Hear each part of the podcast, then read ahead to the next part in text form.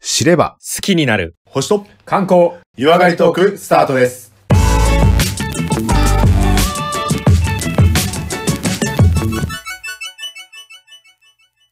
こんにちは、コマです。こんにちは、レオです。まずは番組のご案内をさせていただきます。えーこのポッドキャストは、相方のコマさんが星や星座宇宙の話をして、私、レオが日本の観光についてご案内するラジオとなります。えー皆様が今日聞いた話を明日、つぶって、えー語れるような、そんなラジオを目指していきたいと思ってますので、今日も皆さんで一緒につぶっていけたらと思いますが、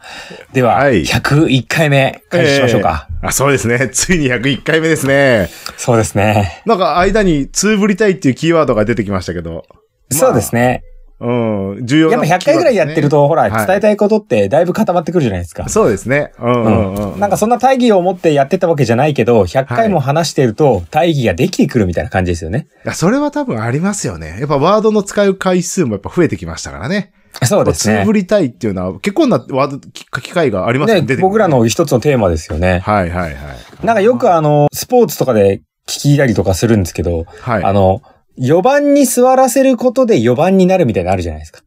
立場が人を作るみたそういそなう、感じ立場が作っていくとか。はいか。はいはいあと結構漫画とかを、なんか作者のエピからのエピソードとか見てても、はい。なんか、彼ならこうするだろうなとか、ルフィならこうするだろうなみたいな感じでこう勝手にこうできていくみたいな話を聞いて、あ何ー言ってんだってね確かにうん思いますけどうんはいはい、はい。 100回やってみるとそれがちょっとわかる気がします。いや、確かにね、それはありますよね。いや、そっか。じゃあそう考えると、やっぱ、そういう風な目線で見られてるという感じでね、我々もちょっと気を引き締めて、ちょっと行かなきゃいけまなあい感じ番ですね、組らしさとか、はい。コマっぽさ、レオっぽさ、うん。こういった方が面白いだろうなっていうのが、やっぱはいできてきましたよね。確かにそうですね。うんまあ、その期待に外れないように、いや、いい意味で期待を裏切っていいのかなそうですね。 100回になったはいし、そうです。そそんんななつもりでちょっと行こうかな。もう急ハンドル脱線上等で引き続きやってますの で、すげえあのはいはいちょっとお断りの中にはいつも言ってますけど、素人が勝手にやってることですので、まずそうですね。はいはい、ね、間違いや不備がありましても、ご容赦くださいということで。は途中から聞き始めた方ですとか、あの、うんいろいろいらっしゃるかと思いますが、基本的には1話完結でうんご案内してますのでね。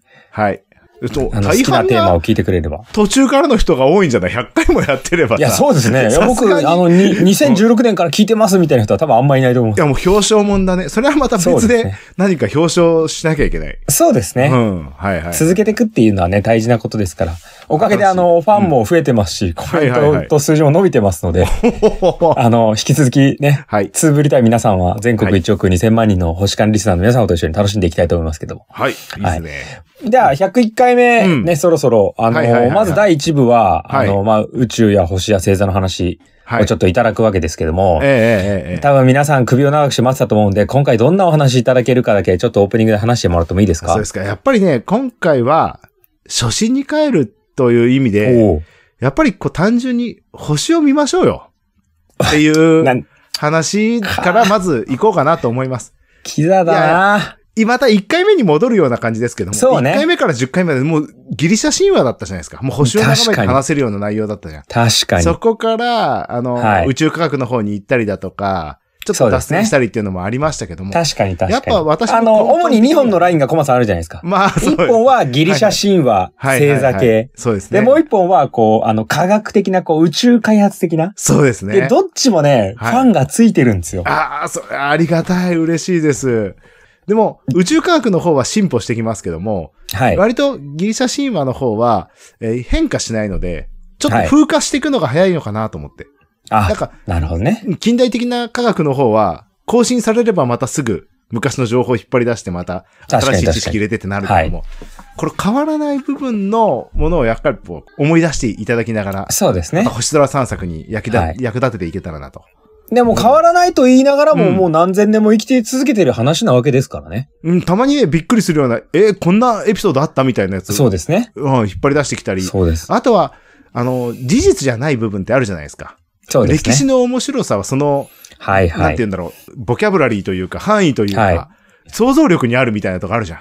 そうですね。だから、そういうあ考えのるとこれは初期でうん我々言ってましたけど、こう、はい心で、こう、眼球以外で星を見るっていう楽しみ方はでいすね。はいはい。ま、まさにその通りですね。じゃあ今回は、はい星について、本当に見えている星について、星を見上げるっていうお話いただけるってことですかね。そうですね。はい。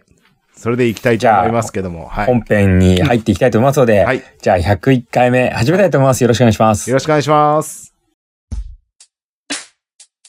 はい、それではここからは本編に入っていきたいと思います。えー星や星座、宇宙についてのお話いただきたいと思いますが、改めてコマさん、今回はどんなお話いただけますでしょうか今回はですね、やはり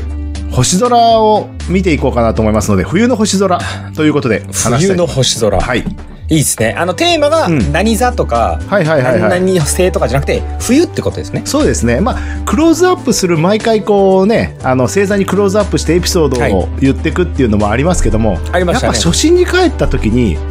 はいパ。ッて見た時の星が、あはいあれなんだよね、あなんていう星だよあね、ーなんていう星だよねって分かるだけでもやっぱテンション上がるじゃないですあか。の一番かっこよく見えるしね。まあまあまあ、そうですよね。で、そこから、まあ話したい星座、星が見えてない時点で、もう雲の中でもう俺話すことありませんにならないもんね。そうそうそうそうそうでそういう時ってやっぱこう興味があればそこから掘り下げてね生産のそ話うですねすればいいし、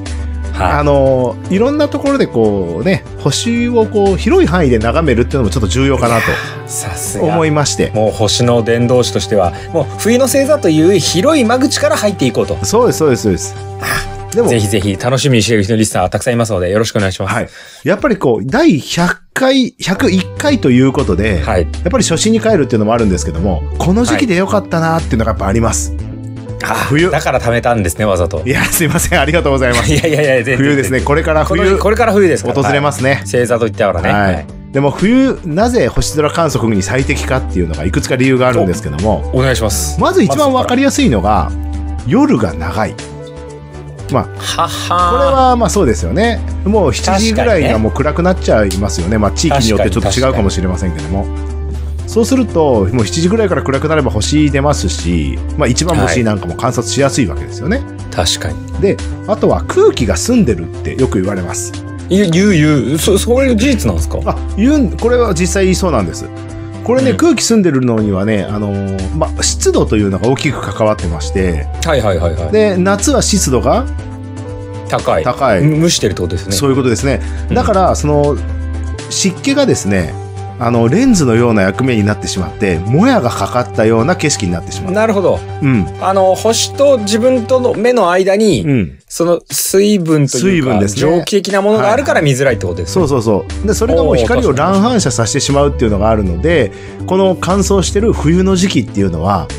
はいもうそれだけでこう見えるっていうねあよく見えじゃるあそっか空気が澄んでるっていうのは、うん、あれかあのなんかもうイメージとしてはもうポンってあだろうねだから綺麗なんだろうと思うけど、はいはいはいはいもっと分かりやすく言っちゃうとその水蒸気とか、うん間に障害物がないってことですそうなんですよそうなんですよでその水蒸気がね悪さするのは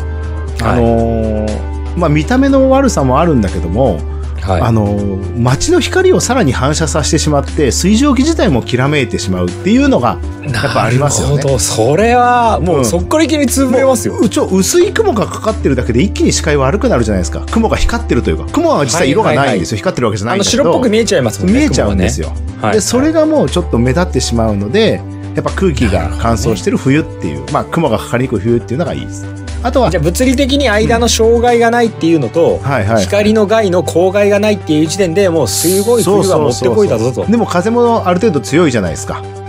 あのーなんだっけ、ジェット気流がやっぱよく流れてるので、はいはいちょっと見えなくなったなと思ってもすぐ飛ぶんですよね。なるだかほど、ね。らそういった雲の切れ目が非常にこう、観察しやすいタイミングを多くね、設けてくれるので、それがいいっていうなのるほがどあります。もうこれだけでもうみんな、はいはいもう冬だから行こうやってなるね。あとはね、明るい星が多いっていうのもあります。はいはいはいはい。あの、はいはいエース級が多いってことエでーすス級が多いんですよ。ね。はいはい。で、まあ、えー空にね、ある星の中で、まあ一番明るい星っていうのが、まあ大体はい、一等星とか言われますけど、あもあ、うはいはいはい。まああ一の等星がランクは一番上でしょそうそうそうそうそうそうまあ、うんそれより上には惑星系統があるんだけど、うん。うん、基本的に21個はい。その一等星グループがあるそうなんですよえっと、オールシーズンで。うーんオールシーズンオールシーズンあ、だから梅雨だけで20 21個ってこと。あそうそうオールシーズンで21個あ、ふあ1年間で21個21個。うんはい。でも地球一の等星というタイトルを獲得している星そうがいそるうわけそでうすそうね。で地球の裏側にはあ見えないので南半球側にしか見えない星そうかそうか。北半球側にしか見えない星っていうのがあるので日本から見える一等星が大体16個おあ、でも、そう、4分の3は北半球から見えるんだ。あそうなんですよねへえ。その16個のうち半分が冬の空に見えてるんですよ。おお。あ、もうエース級が8個いるので。 21分のうん16分のうん8は日本から見えるってことは、だから地球から見える一等星のうちのうん3分の1以上はうん冬ってことか。あ、そうなんです、そうなんです。おすごい時期はだはね。はいはいいや、だからすごい見やすいんです。で、まあ、えっ、と、強引に春、夏、秋、冬で分けると、うん。一等星で言うと春が3つ。うん。で、夏が4つ。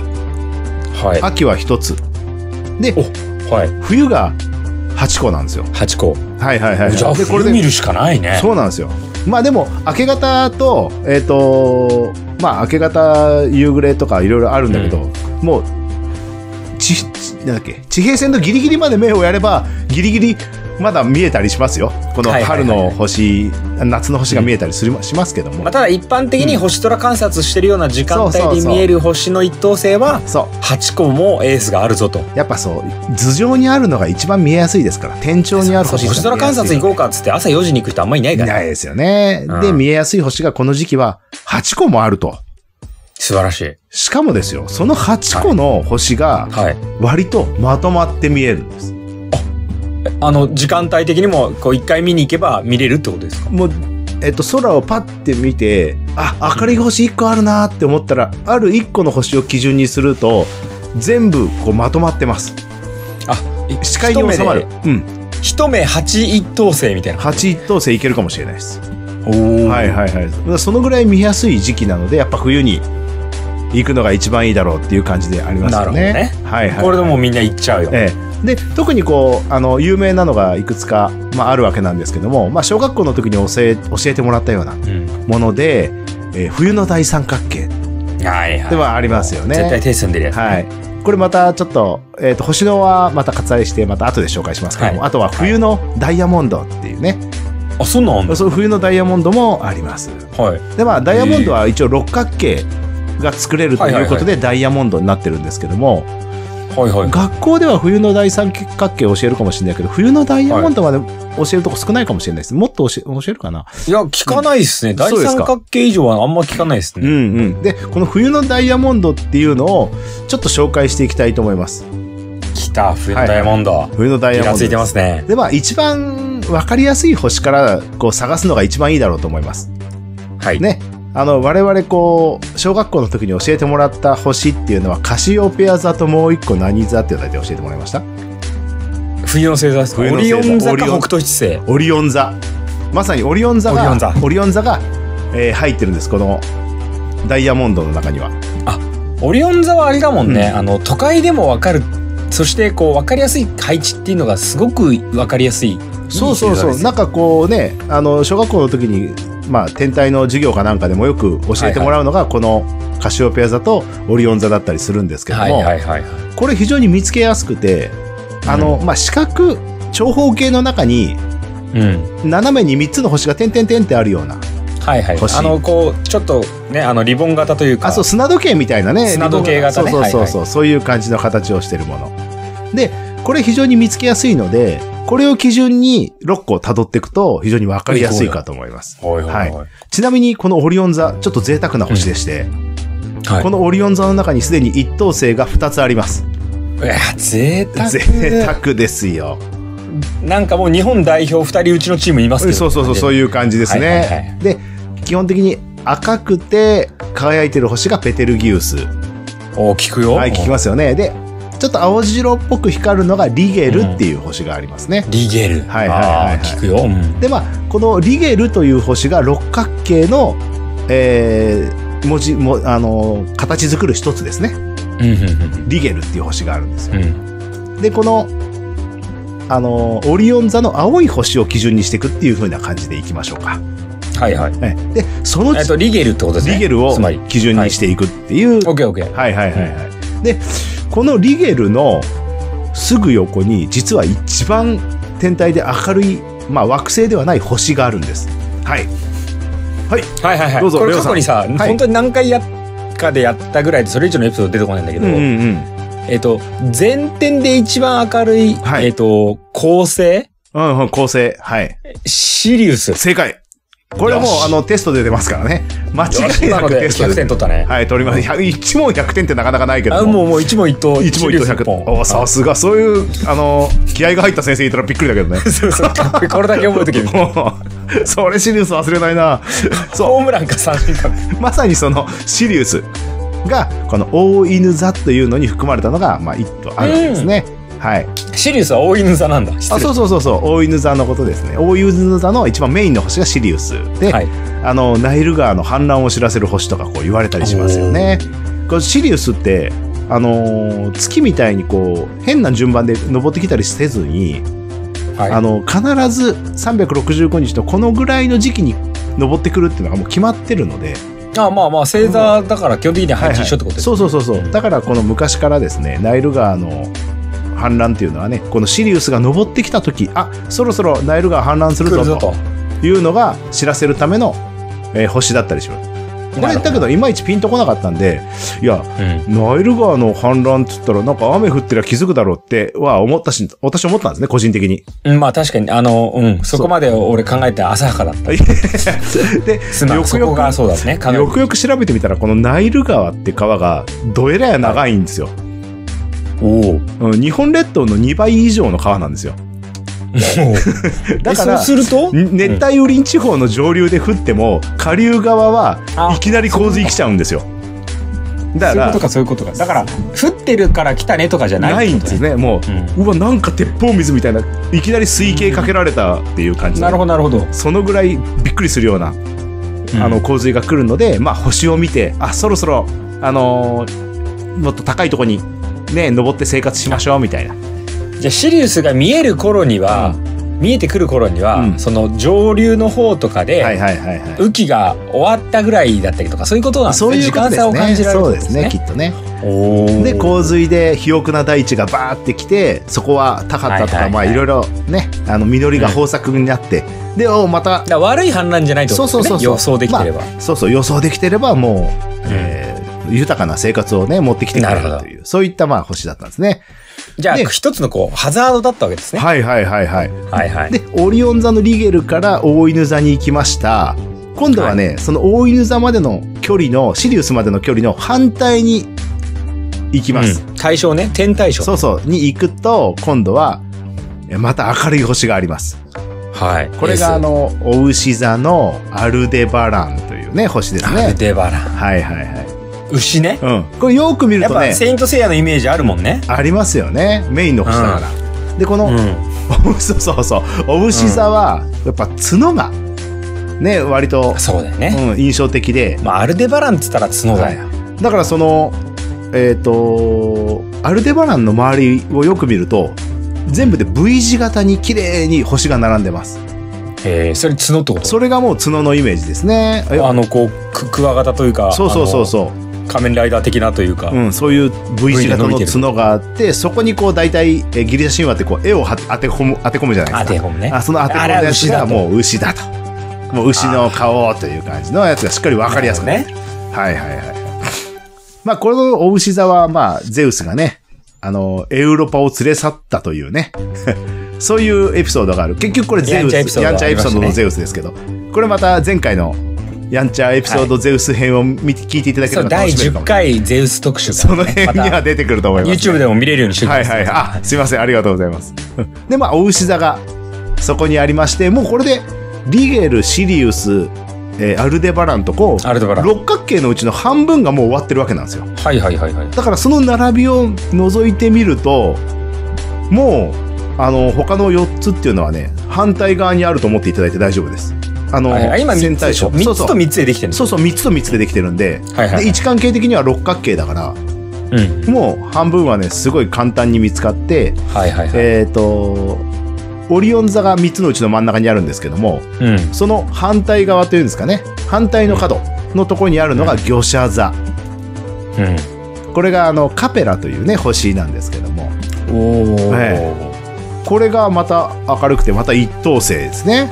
カーペラねはいはいはいはいい。で、そのさらに、えー隣にあるのが、えー双子座のうん一等星と二等星が横並びになった子がいるんですよ。うん。それが双子なんでしょだから。そうそうそれが双子で、うんうんポロックスと、うんそのうちの一個が一等星カストルそのうちの一頭が一個一等星ですで、でもう一個一は等星の名前がえっと一等星の名前がポルックスポルックス。まあポルックス、ちょっとマイナーな一等星だね。あんまピンとこないもんね。ああまあそうだねでも、うんうん。もう一個片方がカストルっていう、まあ、これ二等星なんですけど、これギリギリ落選組ですあ、ギリ。ギリギあ、B マイナーみリたい そな。うそうそうそういう感じの、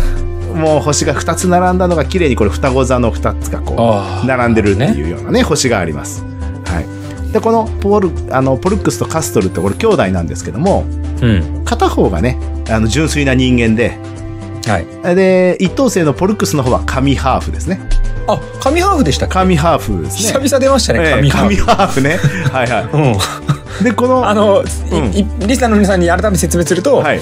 片方の親はゼウスギリシャ神話界の神様、はい、神様ゼウス。はい、はい。で、もう一人の女性が、えええっと、ゼウスにやんちゃされて、うん、あの、お母さんになった、お人間人間ってことそうですそうですそういうこと神ハーフねはいはいはい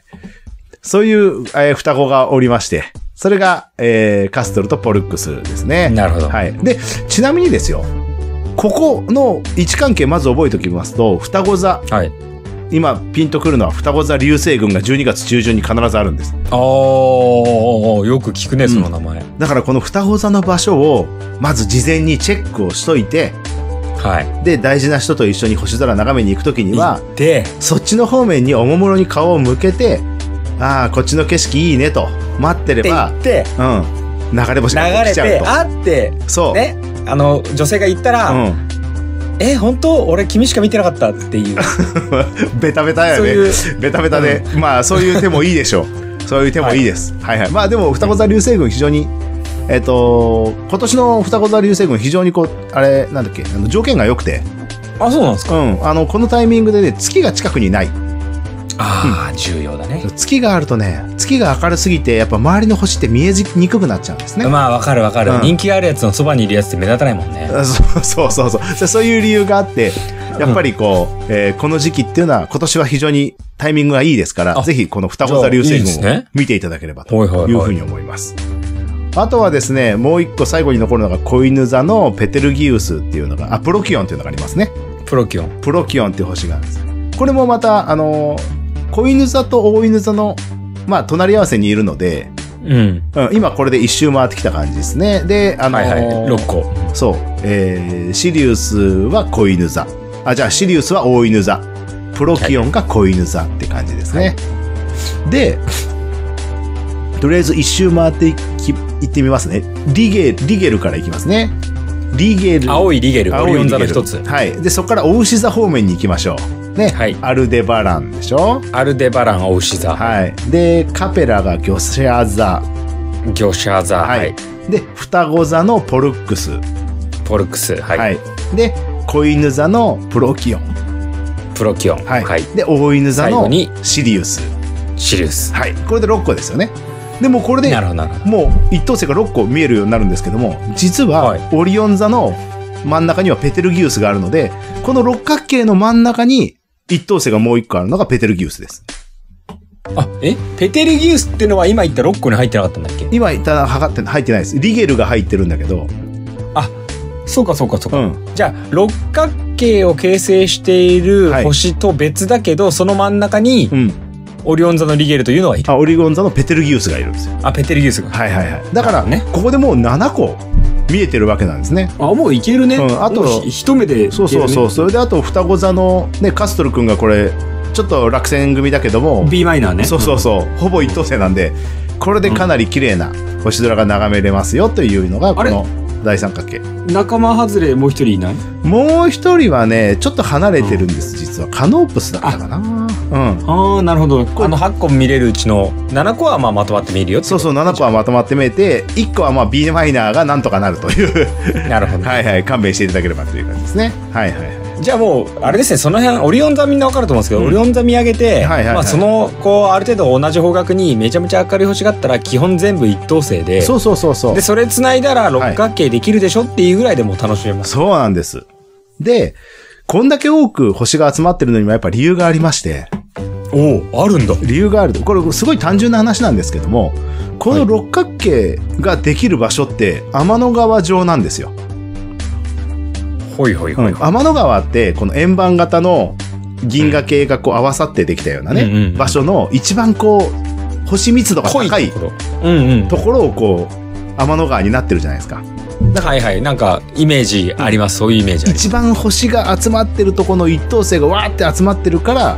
っぱこういったね、あの明るい星が集まってるってことなんですね。なんかあれでしょ、うん天の川っていう俺の感覚的なエピソードで申し訳ないんですけど、こう平べったいというか円盤型があって、はいはいはいはい。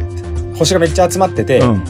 でちょっと言葉で説明するとその円盤の中心に自分らがいるとしてそうそですね。うん。の円盤沿いを見ると星多いじゃないうんそうそうそう。あの、どら焼きとかでよく円言う盤んにだけ沿っどて、見ればどら焼きの切れ目上、平行線上に見ればいいんだけど、川の方に見ちゃうとダメなんだよね。だからどら焼きの真ん中に自分がいて、そうそうそうそう。そうそうそうあんこが横に広がってる方に見ればたくさんそう、そういうことです。そういうことねです。、あの上と下、ね、は割と見ちゃうと、うん。割と薄いよねそういうこと感かじ。そういうことです。そういうことです。だから、わかりやすい。そのこれみんはなね、明日からね、みんなね、どら焼き食べるこの語りながらね、天の川っていうのはね、うんまあ、どら焼きで例えるとってみんな言ってると思います。いいや、そうっすかどらね。焼きって。こで、れ、まあ、駒さん流、いえ例えいえ話。それで大丈夫だと思います。まあ、多少ね、オチもつけないと。かっこいいだけじゃいけないので、ギャップでね。うん。はいはい。で、まあこれでかなりこう明るい星が一通り揃ったわけなんですけども、今このタイミングで結構赤い星、明るい星っていうのが他にもあって、はい。夜空見た後時に、うはいわ、これダントツ明るいなってっていうの、が惑星です。惑星ですよね。はい惑わす。惑わす星明るすぎて惑わすって言ってましたよね。ももう本当に今のこの時期の木星が超明るいです。 う、もう、もう反則級なんでしょもう一等星どころじゃない って。もうマイナス、マイナス等級になってるんで。もう一人大谷翔平みたいなもんあね。 そうそうそうそうそう。だけど、そのやっぱ星がやっぱすごい光ってる星っていうのがやっぱ確かに。あの夜ふ夜が更けた時に一番初めに光るのがやっぱ木星だったりするんですよ。ああ、やっぱね。それあーはジュピターですからそうね。そうそうそう。だからこれはこうまあねあの太陽の近くにいる金星とかもね明るい星とは言われますけども、今金星ちょっと明け方じゃないと見えないので、うんまあ、今年はかもしれないですけどね。うん。だから今はもう夜が更けて明るい星見えたらそれ木星であ明け方6時ぐらいに見えるのが、まあ、金星っていう感じですね。ほただあれですよね惑わされちゃいけないのが木星っていうのはその定位置にないからそうそうそうそう。どの方向だよとかじゃなくて、はい。あのすごい単純なつぶれる見方としては、うんこの時期外に出ます、はい。い、っちゃん明るい段違いのやつがいたら、はいまあ木星でしょっていそうそうそうそう。まあ、一通り星見てればね、大体星のレイアウトで、あの、あれこれ違和感あるなって言ったら、惑星を疑え っていう。いやそう惑星を疑えばね名台詞だけどその星の星空の違和感を感じられるまでいったら、うん俺はうん2ブレるじゃなくて2だと思うそう。あ、よかった。俺じゃあちょっとかれじ、かろうじて2かもしいれやいない。や星空に違和感とかそのせいなんかトークがねうんかっこい いもんおいやいや、嬉しい。だってこれピカソの絵にしてはちょっと変ですねとか言ってるやついたら絶対2でしょ確かにね。確かにそれ言えてますよね。だからこれ寒いからね、こそね、この時期すごいおすすめなんですけども、はい。やっぱりこう、星空もね、いいんですけども、あの、ちょっとしたロマンを感じる話としましては、おあの、雪国なんかだと、はい。月が出てても結構綺麗なんです。あ、え、雪国だとなんですかそうなんです。さらに私がこれ大好きな景色なんですけども、はい。雪国だと月明かりで雪が光るんです。はいはいはい。なんか白っぽくね、なりわーまっすとね。なるじゃないですか。あの光になんかロマンを感じてしまうのがこれ私なんですよね。あの光は、星ではなくてってことねそうそう、まあ、あの光は太陽から来てる星なんですよね。太陽光が光もしない月に反射して、当たってで光もしな雪に当たっいてそうそう地球の雪に反射してそれが自分の目に映ってるじゃないですかぼわーっと光りながらだから間に月と雪を挟んでるわけ挟んでるんですよだからそこになんかロマンを感じてしまうっていうのがちょっと月と雪で酒は十分うまいってやつでうす。ま いうまいそういう感じでしたねはいいやいや本当最後にちょっとロマンを語ってしまいましたけどもこんな感じでねいやいや冬の散策を楽しんでいただけたらなというふうに思いますいやもう完璧ですねだから あの星空見て、はいあの違和感感じるぐらいついになったら別にそれだけ話せばいいけど、はいはいはいはいまあ、まずその木星だけはわかんじゃないのとか、はいはいでさらにこうじゃあオリオンをはじめ、うんなんか冬の一等星たちを説明してもいいし、はいでもう何もわかんないとか、はいでさらに月が出てるぐらいなら、うんもう雪国行ってねはいはいはいはい雪がこうぼやんや光ってるのを見て、この光自体は雪が輝いてるわけでもなく、はい。月が輝いているわけでもなく、うん。 太陽が目に見えないところからうん僕らを照らしてくれてるんだねっていう歯のセリフで、もうイチコロなわ けですね。石ころかどうかわかんないけど、自己責任でお願いします。がまあ、まあ、肝がられるか、はい崩れ落ちるかどっちかはい、ですそね、うですね。はい。なるほど、見方最高ですね。はい。これで今回の星の話は終わりたいと思います。どうもありがとうございました。ありがとうございました。